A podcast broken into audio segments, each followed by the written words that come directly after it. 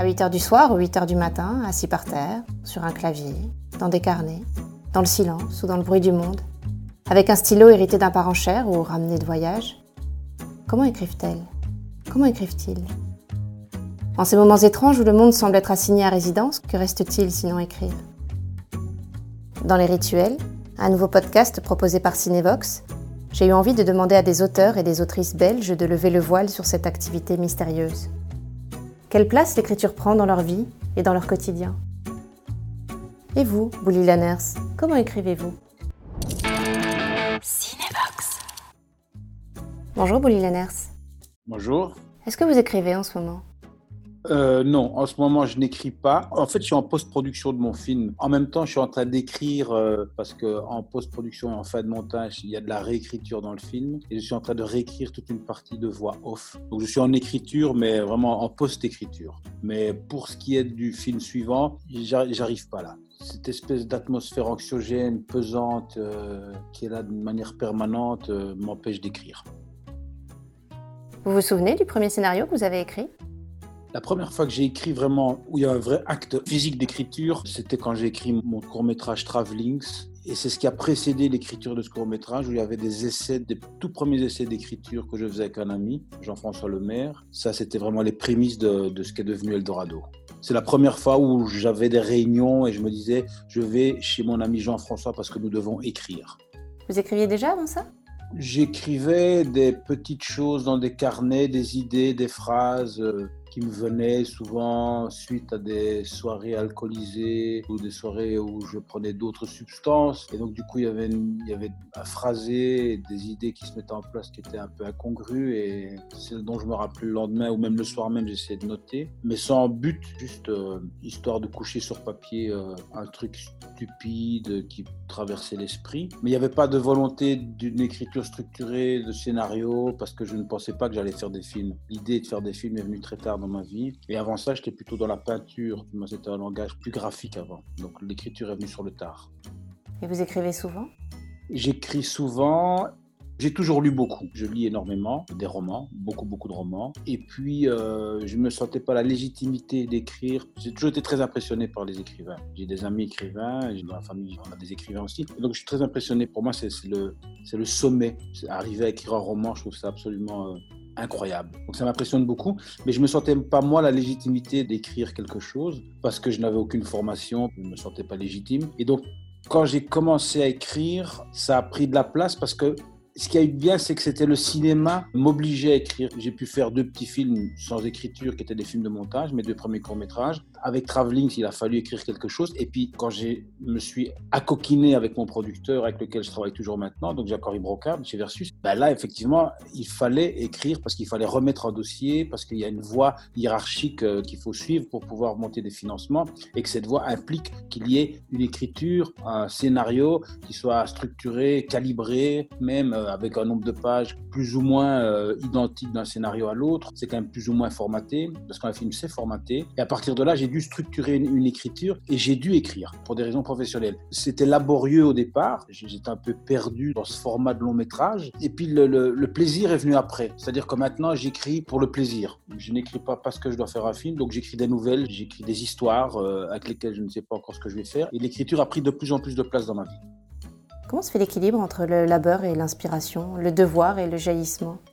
Alors, le devoir est intéressant et porteur, c'est-à-dire que le devoir, on a des, impératifs d'échéance, parce qu'on sait aussi que quand on fait un long métrage, il y a un rythme plus ou moins régulier à tenir d'un film à l'autre, parce qu'on doit être resté sur le marché, on ne peut pas disparaître trop longtemps. Tout ça, ce sont des paramètres qui influencent l'agenda, et l'agenda influence l'écriture, parce que on est tenu par des dates, et ça, c'est pas mal. C'est un peu comme euh, quand j'étais à l'école, s'il n'y avait pas des dates d'examen, je n'aurais jamais de moi-même pris le temps d'étudier la physique ou des matières qui ne m'intéressaient pas. Et l'écriture, c'est un truc, bah, c'est un peu comme la peinture, on s'immerge dedans. Moi, j'arrive pas à écrire comme ça entre, entre, entre trois activités différentes. Une fois que je commence à écrire, je dois vraiment m'immerger. Donc, comme j'ai une date butoir, je sais que à un moment donné, je me mets dans ce processus d'écriture où je m'immerge totalement dans mon histoire. Et puis là, ça devient du plaisir parce que euh, l'agenda m'a obligé de rentrer dans ce truc-là. Et une fois que je suis vraiment immergé dans mon écriture, que quelque chose commence à se dessiner, une structure commence à se dessiner, des personnages commencent à, se construire, un univers commence à exister. Et à partir de là, ça devient vraiment jubilatoire. Et on oublie presque le, le tournage qu'il va y avoir. Il y a des moments où on s'oublie complètement dans l'écriture et c'est ça qui est bien. Et puis après, on restructure parce qu'après, on a des obligations de timing et tout. Mais il y a toujours un moment donné où l'écriture est tellement fascinante et qu'on se laisse. Tout est possible à l'écriture, ce qui n'est pas le cas sur un tournage. On peut écrire une scène qui commence par euh, C'est la nuit, il pleut, la voiture dérape et dévale la pente. En écriture, ça ne coûte rien.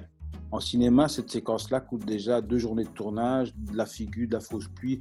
Donc l'écriture est un endroit où on peut tout se permettre parce que ça ne coûte rien. Et commence l'écriture pour vous? Et où s'arrête-t-elle? Alors l'écriture, elle commence par des choses qu'on ne peut pas faire en confinement, en tout cas pour moi, c'est d'aller voir. J'ai besoin d'aller voir, d'aller voir les gens, d'aller écouter les gens. Donc ça, ça se fait bien en amont qu'on commence vraiment l'acte de l'écriture c'est quelque chose d'informel. Je me promène, je, me nourris de choses, je regarde, j'écoute. Et puis quand l'écriture commence, ben, j'ai besoin, moi, d'aller voir des décors. Donc je fais toujours l'écriture en parallèle à la recherche de décors pour mon film. Et puis une fois que les choses se mettent en place, qu'un embryon d'histoire commence à exister, là je rentre dans quelque chose de plus monastique. J'ai un rituel. Je me lève tous les jours tôt et je vais directement dans mon bureau. Je ne parle à personne. Personne ne peut me parler. Je m'enferme dans mon bureau. Je ne mange pas je ne m'habille pas, je ne me lave pas et je me mets à mon ordinateur et je travaille. En général, j'émerge de cette espèce de, je sais pas comment je peux, c'est pas une transe, mais c'est un truc un peu à part, comme ça, cette bulle, vers midi. Et puis alors là, je reviens à la vie sociale, je me promène l'après-midi, je vais dans les bois, ou je vais boire des verres en ville. Et puis le soir, je me réimmerge, je réécris et je recommence ainsi le lendemain. J'ai besoin d'avoir ce rituel qui dure parfois deux mois. Donc là, il faut vraiment que j'ai du temps et rien d'autre à faire. Je ne peux pas casser. Si je casse le rythme de ce rituel, quelque chose se brise. Et après, l'écriture, elle se termine, pour moi ici, comme l'écriture n'est pas une finalité en soi, c'est qu'une étape qui permet après de faire un film. Donc pour moi, l'écriture, elle se termine, par exemple sur ce film-ci, elle se termine maintenant. Le montage image est pratiquement terminé, on va commencer le montage son, mais il me reste des choses à écrire, à rééquilibrer dans des voix off qui vont intervenir dans le film. Donc l'écriture, elle continue encore maintenant, tout à la fin, juste avant que le film ne soit terminé. C'est quoi l'étincelle pour vous, Bouli? Comment arrive une histoire? Souvent, c'est... Euh, il y a des départs d'histoires. Je démarre plusieurs histoires en même temps. J'ai une idée, un flash, une phrase, un événement qu'on me rapporte qui se raccroche à un autre truc que j'avais vécu. Et puis tout à coup, on se dit Ah, là, il y a quelque chose qui peut commencer. C'est plusieurs petites molécules qu'on met ensemble et puis ça se construit. C'est pas juste un truc, c'est quelque chose qui se colle avec un autre. Et puis une troisième chose se greffe là-dessus. Et tout à coup, on se dit Ah, ça, ça peut exister. Et puis, j'ai des débuts d'histoire comme ça et un des débuts d'histoire que j'avais, un, embryon d'histoire, tout à coup, prend vraiment prend forme et existe d'une manière beaucoup plus forte. Et je vois des images. Et cette musique, tout à coup, me transporte dans cette histoire. Et après, j'ai besoin de cette musique. J'ai toujours écrit avec une musique. Le dernier film que j'ai fait, j'ai écouté un morceau pendant trois ans en boucle pendant les heures, les heures, les dizaines d'heures, les centaines d'heures d'écriture. Et ce morceau se retrouve dans le film. Donc moi, c'est une musique qui euh, me permet tout à coup d'avoir l'histoire. L'inspiration, vous continuez à la chercher pendant l'écriture? Ça dépend d'un projet à l'autre. Dans le cadre du dernier film, bon, il y a eu cette musique qui a été un élément déclencheur, et puis il y a eu un décor donc j'étais parti d'un embryon d'histoire qui devait être un thriller au départ, euh, que je voulais situer sur l'île de Lewis en Écosse. Donc je me suis installé là pour écrire, puis je me suis rendu compte que c'était pas une bonne idée le thriller. Et puis c'est là que j'ai entendu cette musique et j'ai transformé euh, ce thriller en une histoire d'amour. Donc ça n'avait plus rien à voir avec ce qui était prévu initialement. Sauf que j'étais sur cette île et j'ai donc pu me nourrir de l'île, des décors de l'île. C'est une île presbytérienne, donc sur laquelle l'Église est toujours très imprègne la vie sociale et le rythme de la vie sociale d'une manière très forte, beaucoup plus qu'ailleurs. Donc on a l'impression d'être dans un monde à part, aux confins de la civilisation occidentale. Je me suis inspiré de ça, j'étais aux messes presbytériennes, je me suis inviter, j'ai pu percer une intimité culturelle comme ça et c'est ça qui a nourri euh, toute l'histoire du prochain film, une histoire qui se passe en Écosse et en anglais. Donc j'ai vécu sept mois là-bas. Voilà, mais chaque histoire a, des ingrédients différents en fait, à part la musique, qui elle, elle est récurrente. Quel est le rôle du titre pour vous? Le titre fluctue très fort. J'ai jamais trouvé euh, une seule fois le bon titre de mon film dès le départ. Ça a chaque fois été un casse-tête, mais euh, sans nom. Et ici, encore une fois, j'avais un titre. Et puis à un moment donné, bah, il y a le moment où on rend des dossiers pour commencer à monter le financement. Et ces dossiers doivent avoir un titre. Donc tout à coup, un titre qu'on sait ne pas être le bon titre va être celui qui va accompagner tout le projet parce qu'il faut que les investisseurs, les commissions, les coproducteurs, les distributeurs, les vendeurs s'y retrouvent. Et pourtant, le, le film n'existe pas encore. Donc là, je me retrouve de nouveau, comme pratiquement dans chacun de mes films, avec un film qui est fini et un très mauvais titre qui ne sera pas le titre définitif. Et là, on est en train d'avoir le déclic pour trouver le titre. Parce qu'un titre, c'est hyper important. Ça ne doit pas spécialement résumer le film. Ça doit donner envie aux gens d'aller le voir. Le, le titre, pour moi, c'est un vrai casse-tête. Vous écrivez comment? C'est quoi vos outils? Alors j'ai beaucoup de, bouts de papier. Comme je fais de la rando l'après-midi euh, entre mes phases d'écriture matinale et, mes phases d'écriture euh, nocturne, quand je me promène, j'ai un carnet avec moi parce que j'aime bien. Les dialogues sont importants pour moi. Dans un scénario, évidemment, il y a beaucoup de dialogues. Donc j'aime bien refaire les dialogues. Enfin, je m'oublie complètement en fait quand je marche. Si vous me voyez marcher à... dans ces périodes-là, vous verrez un mec qui parle tout seul, qui marche dans les bois, donc c'est moi je parle tout seul parce que je refais les dialogues tout le temps. Et puis tout à coup, quand un dialogue me paraît bien, je m'arrête et je le note vite sur le carnet parce qu'il y a le rythme du dialogue qui est important et que je ne pourrais pas refaire après. L'idée sera là, mais là, j'ai vraiment le bon rythme et j'ai le bon dialogue. Donc il faut que je puisse l'inscrire tout de suite. Donc j'ai des carnets pour la journée. Et puis quand je rentre euh, dans mon bureau, ben là, je travaille sur un clavier tout à fait normal. Ben, j'écris avec deux doigts, ou trois parfois, ou quand je suis vraiment en forme. Mais j'écris vite avec deux doigts, un peu comme dans un film de Truffaut. Donc je fais plein de fautes de frappe. Mais au moins, je peux me relire. Quand j'écrivais à la main mes premiers scénarios, je prenais des papiers de dessin, mais que je mettais euh, en position horizontale pour faire de très longues phrases. Donc je le fais encore de temps en temps. Et là, je dois écrire très vite. Mais très vite, je dois réécrire ce que j'ai écrit parce que j'écris tellement vite que je ne sais pratiquement pas me relire par moment. Les idées viennent et ma main va pas vite assez. Donc j'écrivais très vite, mais il fallait réécrire tout de suite après pour que je puisse me relire. C'était très laborieux en fait. Vous écrivez dans le silence? En musique. Mais je mets un casque hein, parce que sinon mes, proches deviennent complètement cinglés parce que parfois j'écoute le même morceau pendant 6 heures. Je, je m'immerge complètement dans une espèce de bulle. Mais j'ai vraiment besoin de musique pour écrire. Je n'arrive pas à écrire sans musique. Par contre, je n'écoute pas plein de musiques différentes. C'est des musiques, moi, qui accompagnent vraiment l'histoire parce que c'est très visuel. Quand j'écris, j'ai besoin de voir les images et sur ces images, je greffe assez vite de la musique. Donc, c'est vraiment les musiques du film qui n'existent pas encore. J'écoute pas énormément de morceaux, j'écoute quelques morceaux par film, quoi, par scénario, pardon. Vous y pensez tout le temps à l'écriture? Quand je suis vraiment dans la, phase pas les prémices de l'écriture, quand je suis vraiment, euh, quand, quand l'embryon d'histoire existe et puis que j'ai le début de mon histoire et que je rentre dans ce truc où je dois me lever tôt le matin, tous les jours, c'est 7 jours sur 7. Oui, alors là, à ce moment-là, j'y pense tout le temps. Et c'est pour ça que je, j'écris le matin très tôt et je travaille aussi tard le soir parce que c'est pas la même écriture. Celle du soir, je couche des idées, j'attaque des parties euh, qui ne sont pas les unes à la suite des autres, je teste les dialogues que j'ai euh, entendus ou que j'ai, j'ai écrits pendant mes randonnées de l'après-midi mais l'esprit n'est pas aussi clair, il est plus, je sais pas, c'est, quelque chose de plus fulgurant, j'essaye, j'ai, peur de rien. Donc j'y pense la nuit, je dors la nuit sur ce que j'ai écrit et j'y pense tout le temps. Et dès que je me lève le matin, très tôt, tout est très clair dans ma tête. Et ce que j'ai essayé le soir, d'une manière parfois désordonnée, tout à coup se met en place d'une manière très claire, très juste, beaucoup plus limpide. C'est pas la même écriture. L'écriture du matin et celle du soir ne sont pas du tout les mêmes. Celle du soir, elle est plus brouillon, plus fulgurante, et puis celle du matin, elle est plus raisonnée, plus clairvoyante. Quand je vais dormir, c'est quand je suis vraiment épuisé d'avoir écrit, parce que c'est fatigant l'écriture. D'ailleurs, on a eu un long débat avec mon épouse là-dessus. Elle me disait que l'écriture était tellement fatigante que peut-être qu'elle faisait maigrir. Et je me suis dit, ah, si ça pouvait être vrai. Voilà, comme si c'était un exercice physique, parce que forcément, on doit quand même dépenser des calories aussi tellement réfléchies quand on écrit. En même temps, Balzac écrivait beaucoup, il était gros, donc je sais pas.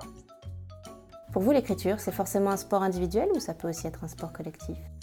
C'est pas un sport collectif, mais c'est un peu comme le tennis. C'est-à-dire qu'il faut quand même qu'il y ait un autre mec de l'autre côté du filet pour renvoyer la balle. Donc, j'ai besoin d'être seul pour travailler, pour écrire, mais j'ai besoin d'envoyer la balle de temps en temps à un ami qui connaît mon écriture, qui connaît mon projet, face auquel je ne me sens pas jugé et qui peut me renvoyer euh, les choses. Voilà, j'ai besoin d'avoir un, aller-retour et ça, ça marche bien. Par contre, je n'ai jamais réussi à, écrire à quatre mains. C'est trop intime, j'y arrive pas. Il y a une pudeur comme ça qui reste et qui m'empêche d'être moi-même. Donc je suis dans une posture alors et du coup, ça ne marche pas. L'écriture à quatre mains, ça ne fonctionne pas, mais le ping-pong, le tennis comme ça, ça, ça marche. Qui sont vos premiers lecteurs ou lectrices et à quel moment vous leur confiez votre projet? Ma première lectrice, c'est mon épouse. Je lui fais part des idées, des embryons d'idées, des fausses pistes, euh, de mes allers-retours, des cul-de-sac. Et puis, euh, une fois qu'une histoire commence à prendre vraiment forme, je la tiens un peu au courant de l'évolution, mais pas plus trop, parce que je sens que je tiens la bonne histoire et je me dis, je veux préserver euh, son regard. Et puis, une fois que l'histoire est en place, que je sens qu'il y a quelque chose qui commence à exister, euh, là, c'est elle qui relie. Et puis, alors, je trouve cette personne qui est, ici, c'est Stéphane Malandrin, avec qui j'aime beaucoup écrire. Ça a été mon ami Jean-François Lemaire. Il n'y a pas beaucoup de monde, hein. il y a ces deux personnes qui accompagnent vraiment le processus de l'écriture de A à Z. Et puis une fois que le, scénario est écrit, qu'il y a un premier scénario, en tout cas un premier jet, c'est mon producteur et puis euh, j'ai un ou deux amis qui sont des gens qui ne sont pas dans le cinéma, qui ne sont pas spécialement cinéphiles non plus, mais qui aiment lire et qui me donnent des retours qui moi en tout cas m'aident beaucoup. Évidemment, il faut connaître bien la personne qui va vous donner des retours sur l'écriture parce qu'il faut pouvoir aussi prendre ces retours avec un peu de recul. Il ne faut pas prendre tout comme pour argent comptant, évidemment. Et vous, vous aimez lire des scénarios? Autant j'adore lire des romans, j'ai besoin de lire tous les jours, autant un scénario, c'est plus, c'est plus chiant à lire un scénario parce qu'il n'y a pas la, la beauté de l'écriture, c'est, c'est une écriture technique quand même. C'est découpé avec des séquences, avec chaque fois le même processus. Hein. On explique vaguement euh, l'endroit, on explique vaguement les, les, déplacements, la chorégraphie des personnages et puis on a les dialogues. Même les super scénarios, c'est difficile d'avoir énormément de plaisir à lire un super scénario parce qu'on on est toujours un peu obligé d'imaginer ce que ça va devenir une fois filmé. Et c'est là qu'on se dit, un super scénario. On voit les images et on voit le film que ça peut donner. Quels sont vos prochains projets d'écriture, Bouli? Ça va dépendre de dans quel monde on va vivre, puisque là nous sommes en train de vivre une période charnière, je pense. Donc si le monde redevient un peu, pas trop non plus j'espère en tout cas, euh, redevient un peu ce qu'il était et qu'on peut continuer à, à, produire des films comme on le faisait avant, j'ai un projet de comédie qui se passe à Liège et si on est parti pour euh, deux ans euh, de confinement ou de semi-confinement euh, qui ne nous permettent pas de vivre exactement comme on vivait avant, moi je vais me retourner vers la peinture, je vais continuer à écrire des nouvelles. Et alors là j'ai un projet d'écriture d'un film de montage uniquement. C'est-à-dire que j'ai toutes les images, des centaines, des centaines et centaines d'heures de rush, de choses filmées. Ce sera un film d'écriture sur base de montage comme mes premiers films. C'est-à-dire que je n'écris pas quelque chose que je vais filmer. J'ai des images et de ces images, je dois essayer de faire un film. Donc ce sera une écriture totalement inversée. J'ai une dernière question. Pourquoi écrivez-vous? Au début parce qu'il fallait que je fasse des films, parce qu'il y avait une question de survie aussi. Je me rendais compte que je gagnais un peu d'argent en faisant des films et que des gens me demandaient de faire des films, donc il fallait que j'écrive. Donc il y avait une espèce de nécessité. Et maintenant, j'écris pour le plaisir, parce que j'ai besoin de raconter des histoires. J'ai toujours aimé raconter des histoires parce que j'ai toujours menti. J'ai toujours menti à ma mère. J'ai toujours donc euh, j'aime raconter des histoires. Mais je peux le faire maintenant, mais en mentant de manière moins moins culpabilisante. Merci beaucoup, Bouli Lanners, de nous avoir confié vos rituels. Et merci à vous de les avoir écoutés. On se retrouve bientôt avec un nouvel épisode.